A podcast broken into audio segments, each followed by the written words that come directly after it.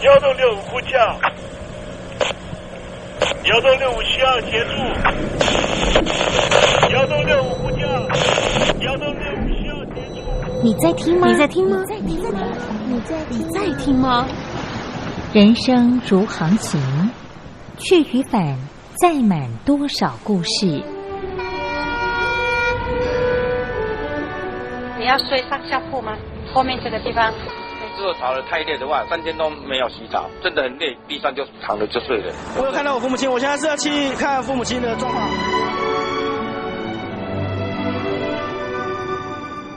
聆听故事湾，让每个故事找到属于自己的码头。我到了那儿以后，我们就往妈妈家去。我一到那边，就感觉我妈妈已经她能够活活下来就不容易，我知道。她没她没跟我讲，我也不敢问，好好苦。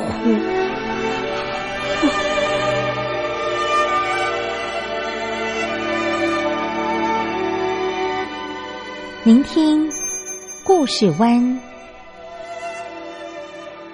聆听故事湾。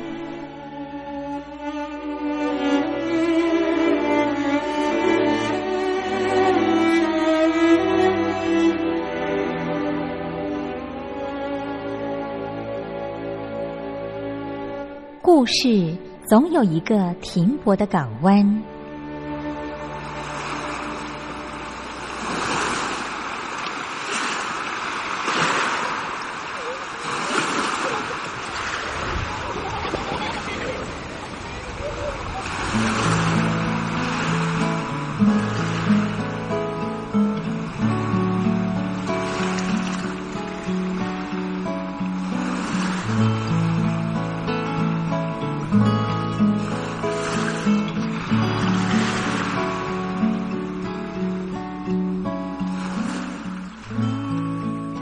三四五六七七六五四三二一，大陆听众朋友您好，我是您的好朋友东山林，在台北问候您。正在为您进行的栏目就是聆听故事湾，一二三四五六七七六五四三二一，全年无休，每天在空中为您服务。您在每天的凌晨三点十分，或是傍晚的六点十分，都可以在光华之声频道收听到这个栏目。聆听寰宇趋势，不用太多解释，因为聪明的你心中自有诠释。亲爱的听众朋友，我们的节目早晚各一次，听众朋友你可以选择最适宜的时间，和东山林共度这短暂的五十分钟的时光，就在光华之声的频道空中相见。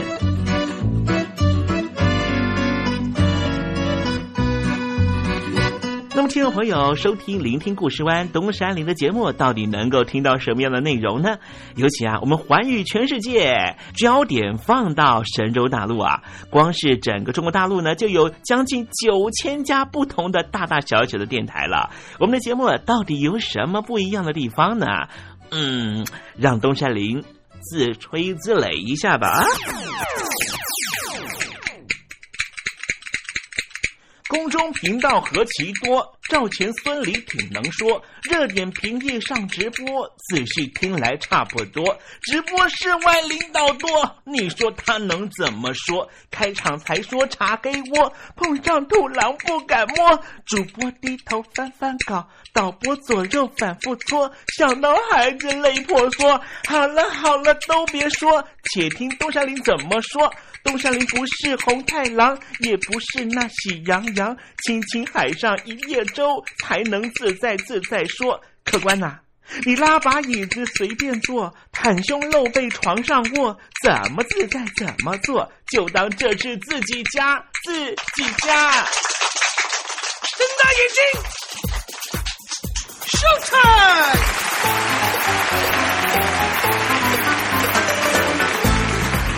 朋友你好，我是你的好朋友东山林，在台北问候您。正在为您进行的栏目就是《聆听故事湾》啦。为什么节目的开场要这样的隆重呢？因为在凌晨三点钟的时候才进行我们的节目啊。听众朋友可能正在打瞌睡之中，或是呢在睡梦之中，所以呢要赶快把听众朋友呢让那瞌睡虫踢到九霄云外啦。听众朋友，今天的节目非常的精彩，千万不要错过喽。那么精彩的内容到底包含了什么呢？赶快让东山林为您报告。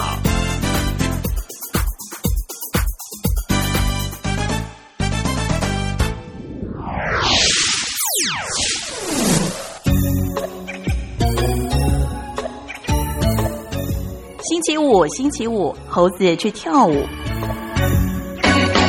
在很多不同民族的文化里面啊，这狗呢不光是生活中的助手，也被视为是家庭的成员之一。比方说呢，在中国大陆的这个藏族，还有这个满族的一些游牧民族哦，还有包含台湾的各式的原住民族哦。台湾现在的原住民族呢有十六族啊，我知道的就是呢，其中这个卢凯族啊，如果呢欺负狗狗，甚至呢杀掉狗狗的话，在部落里面呢，在嘎浪里面哈，那都是要被判以极刑的啊。那么在现代的西方文化里面呢，狗也被视为是大量饲养的宠物啊，所以当然呢就变成了人类的朋友。所以普遍来说呢，对于吃狗肉呢是不太能够接受的。但是呢，对于吃狗肉这件事情呢，哎呦，在中国大陆的部分地区呢，还有呢朝鲜半岛的北韩、南韩，还有越南呢，哎，似乎呢对于吃狗肉这件事情呢是可以接受的啊。而且呢，这个朝鲜方面呢，哈，包含这个南韩呢。都说我们的这个狗肉呢，都是专门饲养出来，就是这个肉食的狗肉哈。可是呢，这个中国大陆呢，在广西这边吃狗肉哈，曾经有一个美国的学者啊，特别呢去追踪调查，结果他看到了这个一一辆车上面呢，载着一千多只的这些狗狗，准备呢要被被去屠宰啊。但是呢，这些狗狗的脖子上面呢，很明显的将近有百分之七十都是有项圈的，意思就是说呢，这些狗狗呢都是有主人的。他们可能呢是走失了，或是呢被绑架了啊，所以这只狗狗呢，其实本来都有主人的，那么被送去杀掉、宰掉、吃掉，它的主人心里头会多难过啊！主要也是因为呢，中国大陆呢其实并没有所谓的动物保护的相关的法律啊，所以呢，使得这一些杀狗的行为呢，在很多城市了哈啊，都是屡见不鲜。那么待会在时政你懂得的环节里面呢，我们跟听众朋友来聊聊这方面的话题。今天节目的下半阶段要为您进行的环节就是“君心似我心”。分手伤了谁？谁把它变美？成了诗，已无所谓。让你再听众朋友您好，我是孙燕姿，邀请你仔细听我的专辑《完美的一天》。因为回忆，当然有东山林的陪伴，就是完美的一天。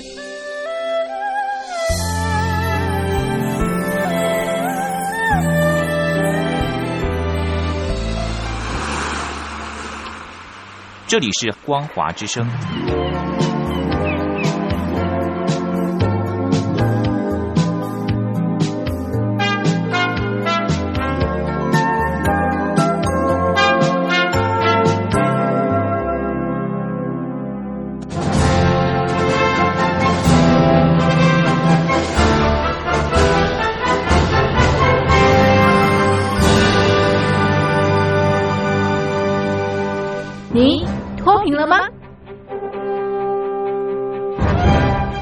时候的习近平就深知贫困之苦。我当时和村民们辛苦劳作，目的就是让生活过得好一些。因此，扶贫一直是习近平的重要工作。二零一五年，习近平在中央扶贫开发工作会议上做了二零二零大陆全面脱贫的承诺。到二零二零年，我国现行标准下，农村贫困人口实现脱贫，是我们的庄严承诺，一诺千金，全社会要行动起来，进锐出战，精准施策。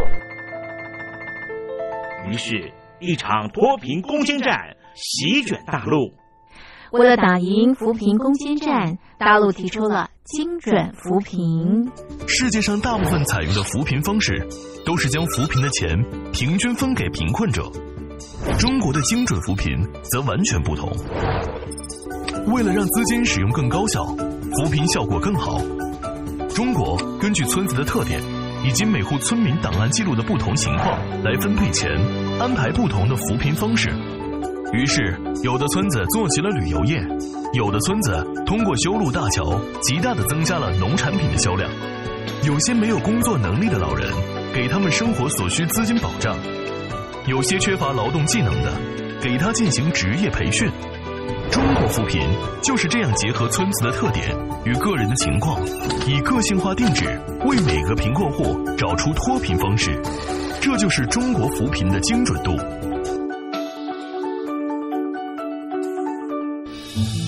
位在山东偏远内陆地区的曹县，二零一七年以七十四个淘宝村名列全中国十大淘宝村群聚第三位，因而摆脱贫困的命运。丁楼村是曹县淘宝村的鼻祖，全村有九成多的家庭在家开网店，大多以服装加工业为主，并形成产业，带动周边乡镇跟进发展，连人口都跟着回流。大学生和外出务工青年纷纷返乡创业。二零一六年，丁楼村的全年电商销售额已高达三个亿，产品远销十多个国家和地区，百分之八十以上的人家拥有私家车。从二零一六年到二零一九年，大陆累计发放三千八百多亿人民币，并动员大量人力，全力扶贫。今年。就是二零二零年，大陆彻底脱贫奔小康了吗？大陆国务院总理李克强在今年人大会议闭幕后的中外记者会上，他是这么说的：“中国是一个人口众多的发展中国家，我们人均年收入的平均水平是三万元人民币，但是有六亿人。”每个月的收入也就是一千元，一千元，在一个中等城市可能租房都困难。现在又碰到疫情，其中有一位农民工说他五十多岁了，在外打工三十多年，每年如此，但今年就没有找到工作，全家都陷入困境。唉，听众朋友。你脱贫了吗？欢迎听众朋友来信分享你的脱贫经验，或者大陆政府脱贫做法与建议。我们准备高端短波收音机要送给您哦。活动从八月一日进行到十月三十一日，请您写下姓名、地址、邮编、联络电话、年龄等基本资料。传统邮件请寄到台北邮政一七零零号信箱。台北邮政幺七零零号信箱，嘉陵东山零收。电子邮件请寄 lily 三二九 at ms 四五点 highnet 点 net lily 三二九 at ms 四五点 highnet 点 net。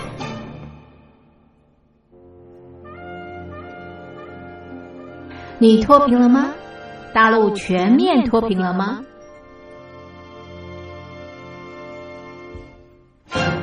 现在，请习近平同志讲话。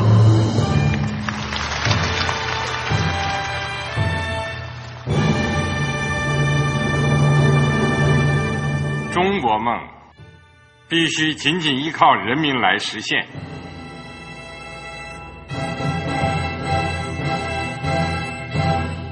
好国民得关心家事、国事、天下事。呃，谢谢发言人。我们注意到啊，现在那个外面有很多关于前中央政治局委员周永康的一些消息和报道。我不知道发言人对这个事情有没有什么可以呃透露、可以披露的。国家对于公事啊，不是什么东西都要公示的。我只能回答成这样了，你懂的。作为天津市来说，每年要偿还的这个公路建设的贷款量有多大？哎，这个好国民，这个偿还得回避时政敏感议题。因为他这个这个事儿，我就不好再说太细。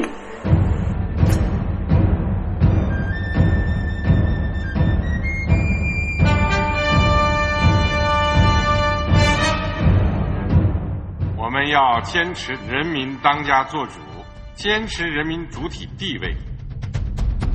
任何官方不宜说太细，期望您体谅的话题，尽在时政，你懂的。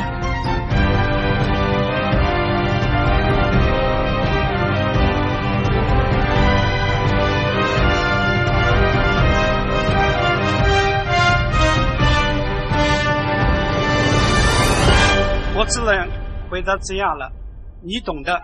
那些官方无法为您说太细的事情，就让东山林为您详细的说明白。天宝早上好，晚上好，正在为您进行的栏目就是聆听故事湾。此刻为您进行的环节就是时政，你懂的，一同关心焦点话题。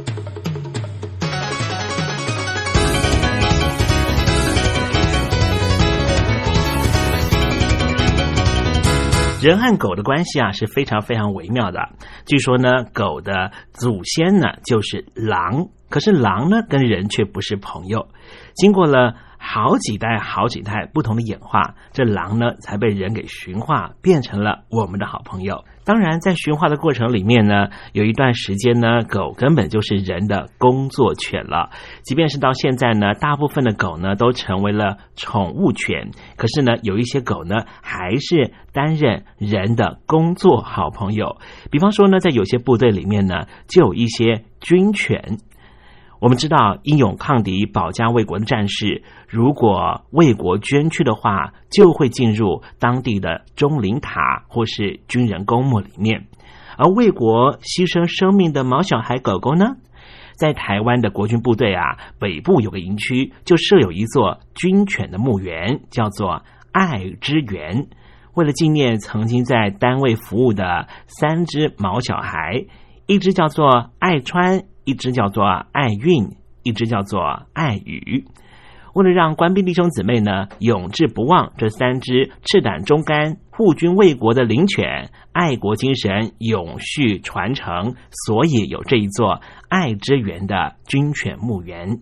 在台湾国军里面呢，服役的狗狗啊，依照他们的专长有一些分类，他们可以负责巡逻啊、攻击啊、缉毒或是侦报。当然还有其他的狗狗呢，负责其他的业务啦。我跟大家介绍一下啊，负责侦报的狗狗，他们负责什么事情呢？就是啊，他们要协助爆猎物的侦测和搜索，要进到啊，可能是室内啊，或是室外，对人员进行这个啊，闻闻看身上呢有没有爆裂物，甚至啊，他们还有一些呢可以协助毒品的搜查。当然了，有一些军犬啦，根本就是呢防卫警戒的功能。哇，这。几乎就是呢，很多警卫班的好朋友了哈。尤其啊，如果一不小心哈，晚上站夜哨哈，突然之间都咕了哈，突然之间睡着了哈，我旁边的狗狗还会帮我忙哈。刚才我讲的呢，就是东山林呢，呃，之前呢在当兵的时候实际的情况哈。我记得我当兵的时候啊，守的是油库哈啊，所以呢都有配一只呢呃很可爱的大狼狗哈。这只狗狗啊，我在刚刚进部队的时候啊，班长就告诉我说，一定要好好的善待它哦，它可以帮你很多忙。甚至呢，排长跟我讲说呢，如果呢你的这只狗呢生病的话哈，你就不准休假了哈。哇，所以我那时候好紧张，好害怕。每次呢放假回来呢，我都准备呢零食给他吃了哈。呃，当然了，这不是我特别要这个呃款待他，或是呢贿赂他哈。这是我的学长就这样教下来的哈。我学长跟我讲呢说，呃，只有你喂他的零嘴。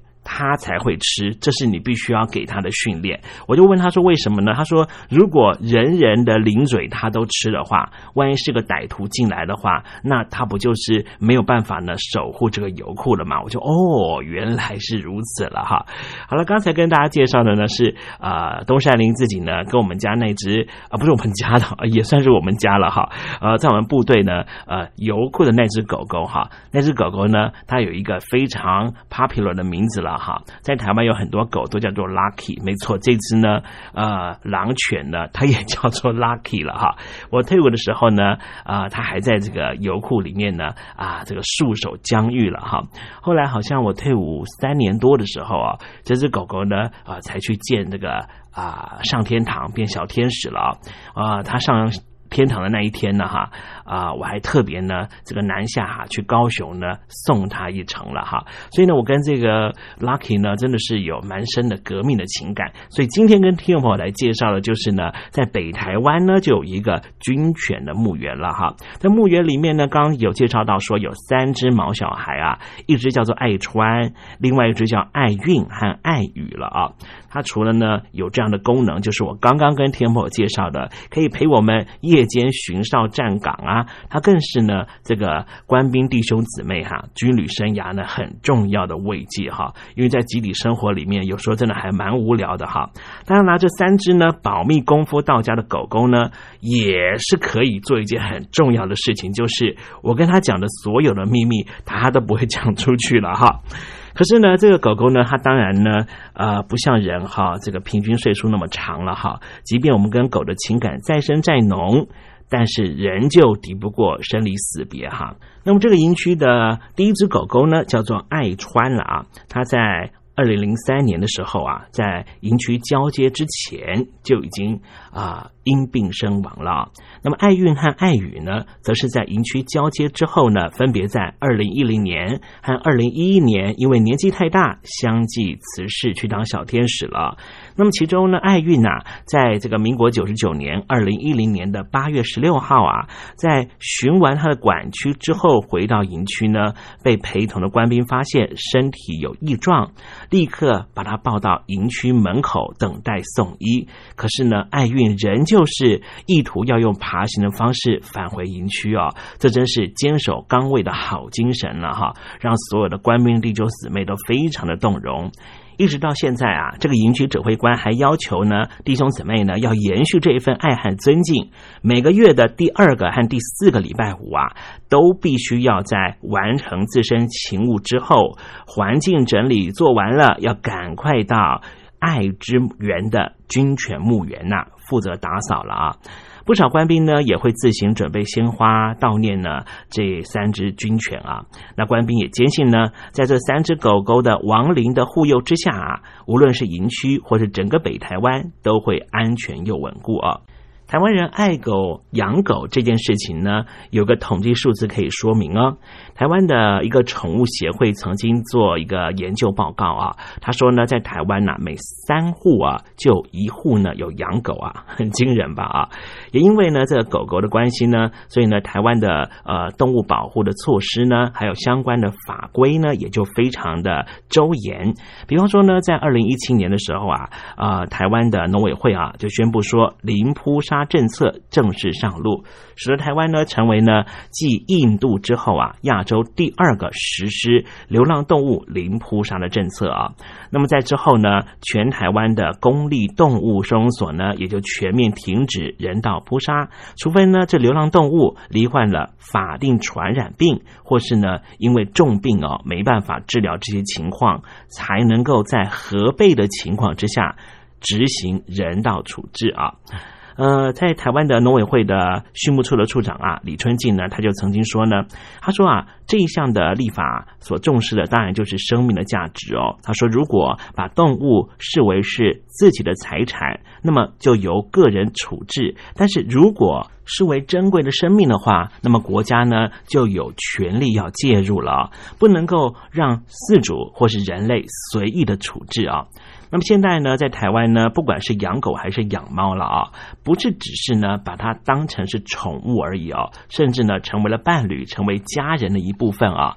所以他就讲说呢，他自己呢家里面也养了两条狗和一只猫，其中呢一只狗是领养的，猫则是从外面捡回来的哈，也同样是流浪猫。随着台湾的零扑杀政策推动之后呢，全台湾的各地方政府的动物收容所啊，也吸纳了大量的爱狗爱猫的职工，每天呢都有排班表啊，有人力来协助流浪动物洗澡，甚至带出去运动、上厕所。每天也有兽医师呢自愿的，当然也有公家的兽医师协助看病。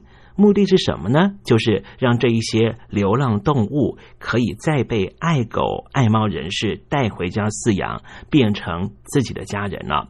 每年的九月九号在台湾呢是一个很重要的日子哈，什么节呢？叫做台湾爱狗节啊。那么台北市政府呢，为了鼓励民众啊到动物之家去认养狗狗，所以每年都会呢推出大礼，赠送九月份来认养狗狗的人啊。也因为这样的政策呢，使得台湾的台北市流浪动物的认养率一度高达百分之九十三了啊。呃，当然啦，如果听众朋友有机会来台北市的话，你就会发现啊，在台北市基本上呢是没有宠物店在卖狗的，因为呢，想要养狗的人都会主动到台北市内湖的流浪动物之家去认养狗狗哦。不光是北台湾的台北市了，台南市也是如此哦。依据台南市他们地方和乡村以及都会区个别的特色啊，他们就推动了工作犬。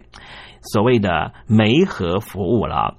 台南市的动物防疫保护处的处长啊，吴明斌就说，为了疏解以往啊不容易被认养的成犬的收容量啊，所以呢，他们就推动了农业相关的畜牧场、养殖场和果园的工作犬啊，包括了机场啊、猪场啊、啊牛场啊、渔温果园呢，啊，都可以让这些大型的或是呢，诶，真的比较凶的成犬啊，稍微训练完了以后呢，就可以媒合到不同的场域哦。在今天要上节目之前呢，我特别打电话问了台南市的动保处的处长吴明斌啊，我说吴处长啊，那推动这几年有没有发现一些比较特殊的情况了啊？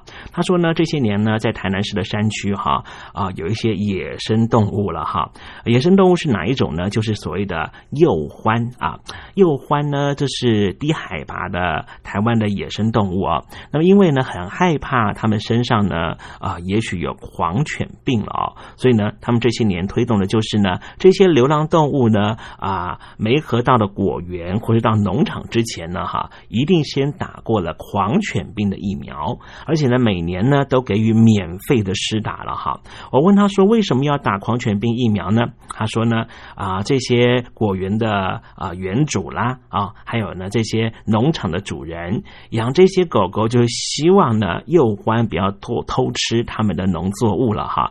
可是呢，这这个狗狗要如何制止幼欢呢？两人恐怕是要扭打一番啊！但是如果幼欢呢，它有狂犬病的话，那不是会导致于啊，这个主人家的狗狗得了狂犬病嘛啊！所以呢，有农友有这样的反应，所以他们就做了应变的措施哈，可以第一时间侦测到、阻挡到发病的幼獾。他说呢，也因为这些独到的做法啊，使得台南市的认养率也高达了七成五了啊！除了台湾喜欢狗狗之外，我想大陆的朋友呢，应该也蛮喜欢狗狗的。我知道呢，一些啊，这个一级城市、二级城市了哈，养狗的人还真不少，但是养小孩的人倒是逐渐的减少哈。但是在台湾呢，我们也看到一些新闻啊，中国大陆的朋友应该有看到哈。还是有不少人对狗狗哈，好像不是这样的礼貌跟客气啊啊！我们稍微休息一下，马上跟天婆介绍一下这些虐狗的人到底心里在想什么呢？听众朋友，您正在收听的节目是《聆听故事湾》，欢迎您写信到台北邮政一七零零号信箱，台北邮政幺七零零号信箱和东山林联系。东山林就是东边的山里有只麒麟的东山林，东山林等候您的来信哦。今天在时政你懂得的环节里面呢，跟听众朋友聊的是跟狗有关的话题啊。前半段谈的都是呢人跟狗之间呢啊，真是和乐融融啊。我们已经不当狗当狗了，把狗当成家人是一样的啊。呃，但是我看到一则新闻呢，也是让人觉得蛮心痛的啊。在浙江的义乌，有一名男子呢，当着自己不到三岁女儿的面前啊，竟然活活打死自己养在家里面的狗狗。还把影片拍下来上传到抖音啊，背景呢看得出来应该是啊在住宅的浴室里面啊，狗狗呢的嘴呢被粘上了胶带，男子呢是按着狗狗出重拳狠狠敲他的狗头啊，狗的腿呢不断的抖动，看得出来是承受了很大的痛苦，但是却又无力反抗。男子呢不但是多次挥拳，还得意洋洋的说。我再打两拳就打死他了啊！在镜头里面呢，看到狗的嘴呢，不断的喷出大量的鲜血啊！啊，我跟听众朋友坦诚呢，我看了这段视频啊，东山林真的是久久不能自已啊，将近一个小时哦，我没有办法呢，这个专心做事啊。我就看到这只狗呢，竟然就在我的面前呢，被它的主人活活的打死，而且这个主人呢，完完全全没有一点怜惜之心啊。那我就想说呢，那你当时为什么要把这只狗带回家呢？无论它在家里面呢犯了什么错。那也都是因为你没有把它教好嘛，对不对？或是呢，他当时情绪不好，所以你应该要跟他做啊这个人狗之间的沟通嘛。但是你没有选择这样做，而是把他活活给打死了。另外呢，我还看到一则消息了，是说呢，有一部呢中国大陆的贺岁片了啊，我不晓得你有没有看过啊，叫做《疯狂的外星人》啊。呃，有一只呢年轻的德国的牧羊犬呢，就被锁在一个悬吊在半空中二十英尺的笼子里面，激烈旋转之后呢，最后被丢到冰冻的河里啊。在电影里面呢是这样的演的啊，可是呢，有一名爱狗人士啊，他就出来爆料了啊。他是说，他正好经过了拍摄剧组的片场，但是呢，有人认为说他根本就是剧组里面的人啊。可是呢，他是对狗非常非常喜爱的啊。先来说一下这部电影的导演呢，叫做宁浩啊。呃，这个爆料人呢就说呢，在二零一七年的十一月二十八号啊，他亲眼目睹到他见过最残酷的动物虐待行为啊。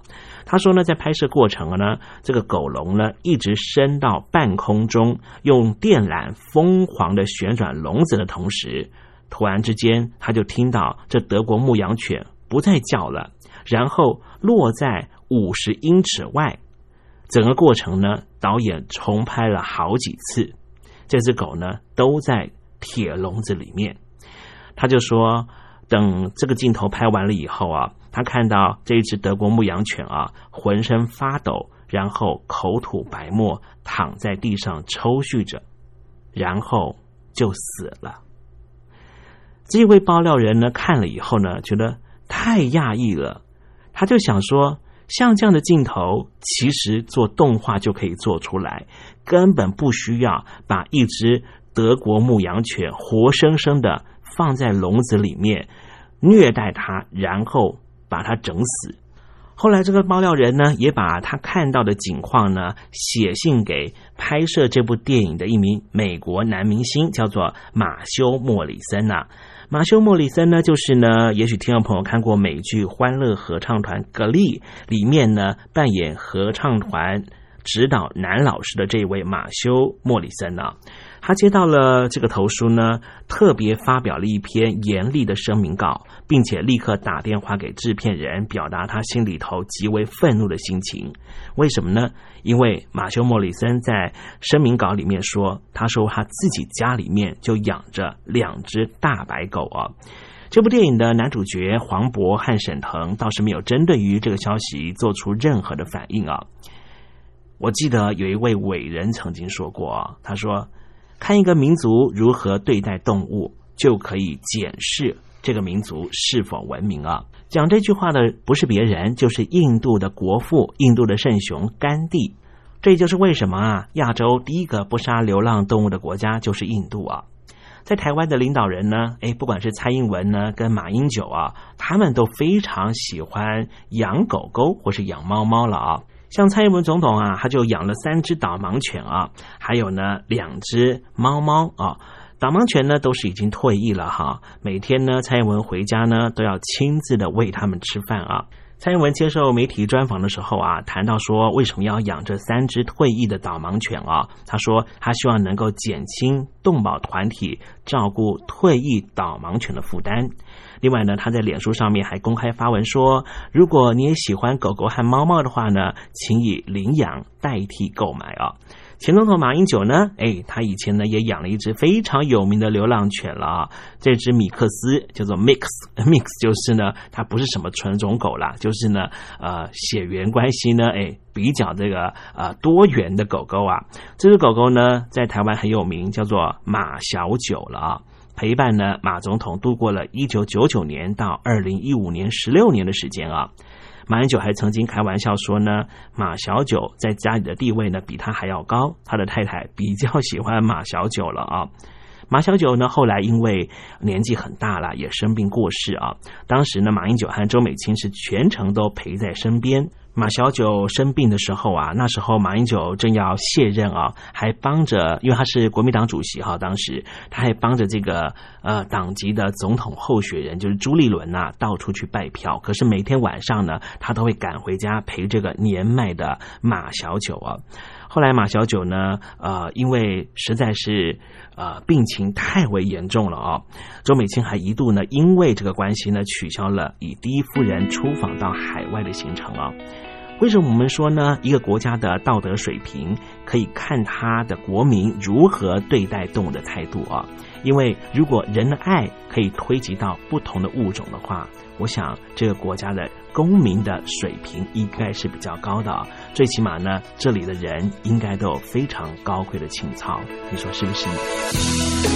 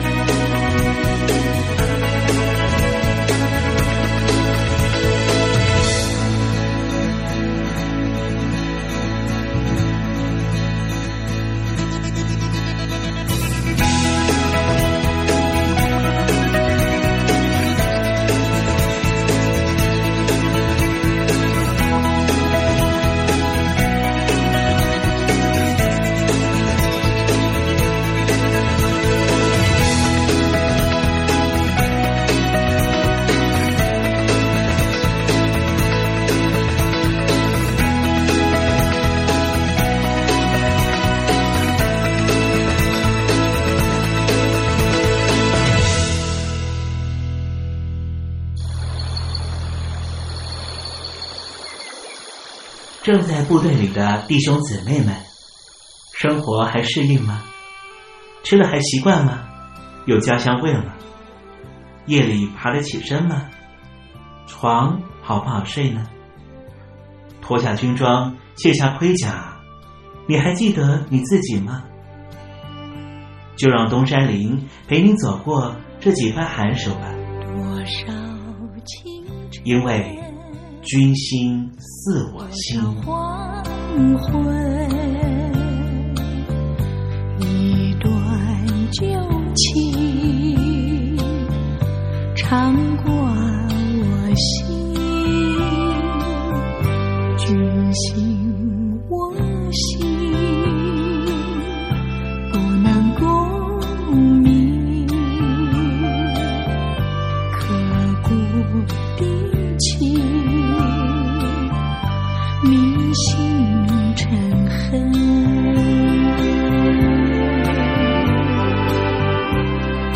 君心似我心。在能源匮乏的现在，我们可能会想到用风力、用水力来发电。无论是水车还是风车，一定要不断的转动，才能够产生能源。人类的活动也是如此，徒有计划却不行动是没有用的，绝对不会有任何的成果出现。英国的 BBC 有一部纪录片叫做《Up》，里面有个小孩叫做 Neil，一位童年脸上总是带着可爱笑容、眼睛会闪闪发亮的孩子。他希望长大之后变成宇航员，就是所谓的航太员。后来，Neil 想要到牛津大学念书，无奈却失败了，被严格的父母种种否定。Neil 开始自暴自弃，当起了搬运工，后来还罹患了精神疾病，人生可说非常坎坷。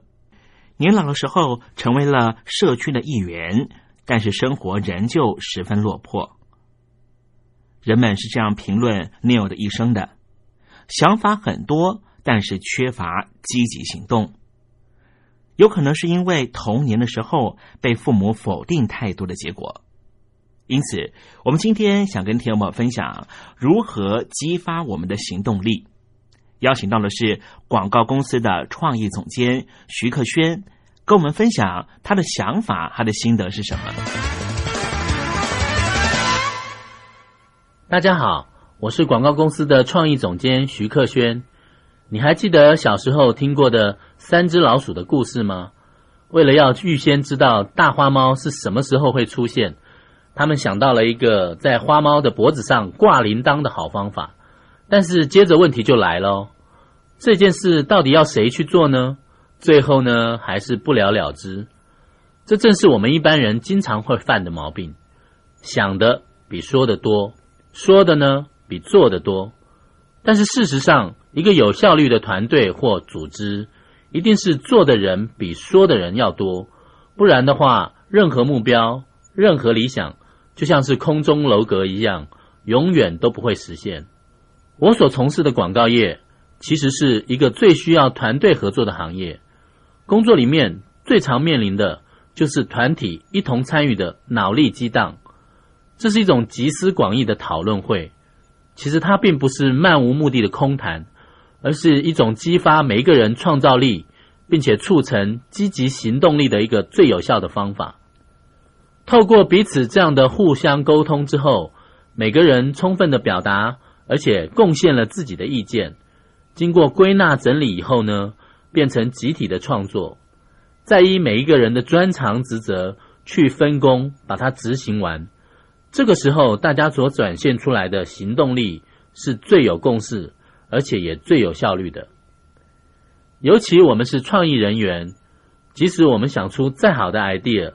发展出再好的创意，或者我们提案的时候跟客户说的再漂亮、再动听，如果没有坚持到底的行动力，一步一步确实的把它执行出来，前面表现的再精彩，也不过留下功亏一篑的遗憾罢了。有了行动，才会有结果，不然的话，任何远大的计划都只有开始。十九世纪大哲学家笛卡尔说。我思故我在。二十一世纪的现在，世界等着我们。智慧的你，必须大声说：“我行动，故我在。”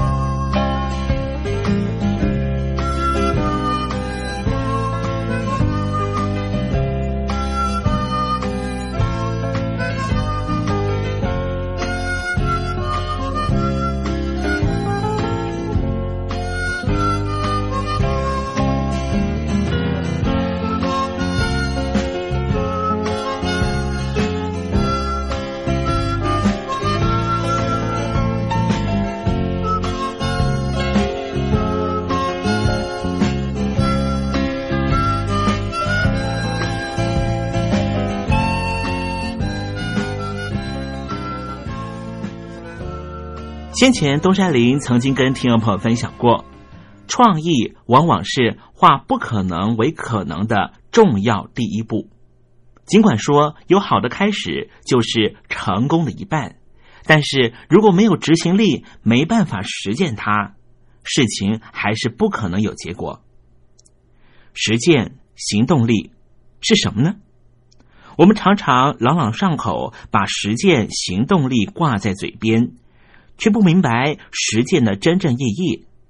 有人说，实践是件看似简单却难以达成的；也有人说，实践不是人人都能够真正理解的。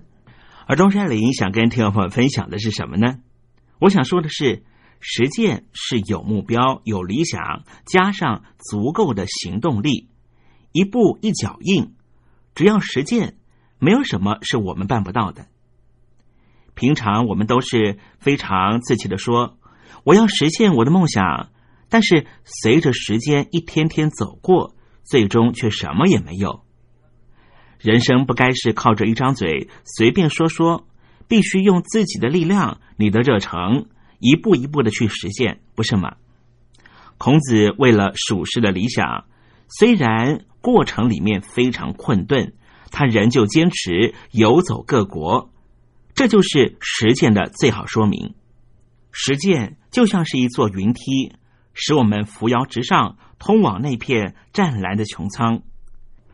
西方的哲学家乔治·艾略特曾经说过：“天上永远不会掉下玫瑰来，如果想要更多的玫瑰，必须自己种植。只有努力去实践。”才能够尝到人生中甜美的果实。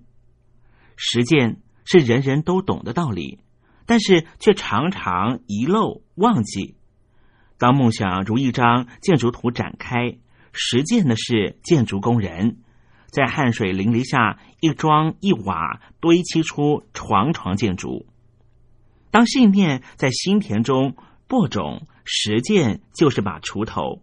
翻着养分和土壤，帮助信念出芽、挺茎、展叶，终于成为奇葩。实践正是将抽象的想法具体呈现的关键。蒙古人有一句谚语，怎么说呢？他们说：“嘴巴杀死的猎物搬不上马，言语杀死的猎物剥不了皮。”空中楼阁能够在一句话的时间建筑完成。梦想却需要双手去实践。二十一世纪的现代人当然不会甘于平凡，必须努力突破，追求不平凡。人的成功不是靠学历，而是靠努力、靠毅力、态度、行动和不断的坚持，才能让自己起飞。畅销作家戴承志的历史作品总是充满着振奋人心的语言和感人的人物故事。戴承志老师曾经在世新大学教书，当时东山林还在念书的时候就上过他的课。有一回上课，我听到戴老师讲一个故事，实在是非常激励我。今天在节目里面想跟听众朋友分享。戴老师说。有一群青蛙一起办了一个登山比赛，看谁最先跳上山顶。比赛一开始，一大群青蛙纷纷的往山上爬呀跳，山实在太高了，要努力爬到山顶实在不太容易。于是有些青蛙开始抱怨了，说天气这么热，干嘛要办这种比赛？要办比赛也要选一个低一点的山丘啊，干嘛选这么高的山丘？有些青蛙开始相互嘲笑：“哎呀，你肚子这么大，怎么可能跳上去？哎呀，我看你啊，脸红脖子粗，再上去啊会心脏病突发的。”就在大伙儿一直抱怨、相互泄气当中，一只青蛙一直埋头苦跳，往上冲，往上跳。它终于脱颖而出，第一个跳到山顶上，夺得冠军。为什么他能够得到冠军呢？戴老师说：“这只青蛙呀，它是一只耳聋的青蛙。这只青蛙不抱怨，只有努力实践。它听不到别人的嘲讽、轻视和抱怨，只有定眼往前，勇往直前。人不需要抱怨，只要勇于实践，只要勇敢的走下去，不回头的一直走，就能够突破困境。实践是教堂的钟声，提醒着我们一分一秒都不能够懒惰。实践是雷雨后的彩虹，虽然辛苦，但是收获却是如此甜美。梦想不是挂在嘴边炫耀的空气，而是必须实践它。未来，我相信将以梦想为帆，实践为舵，我们所有的梦想一定能够成功，因为。我们都不是徒有梦想的空想家，而是有思想的实践家，你说是吗？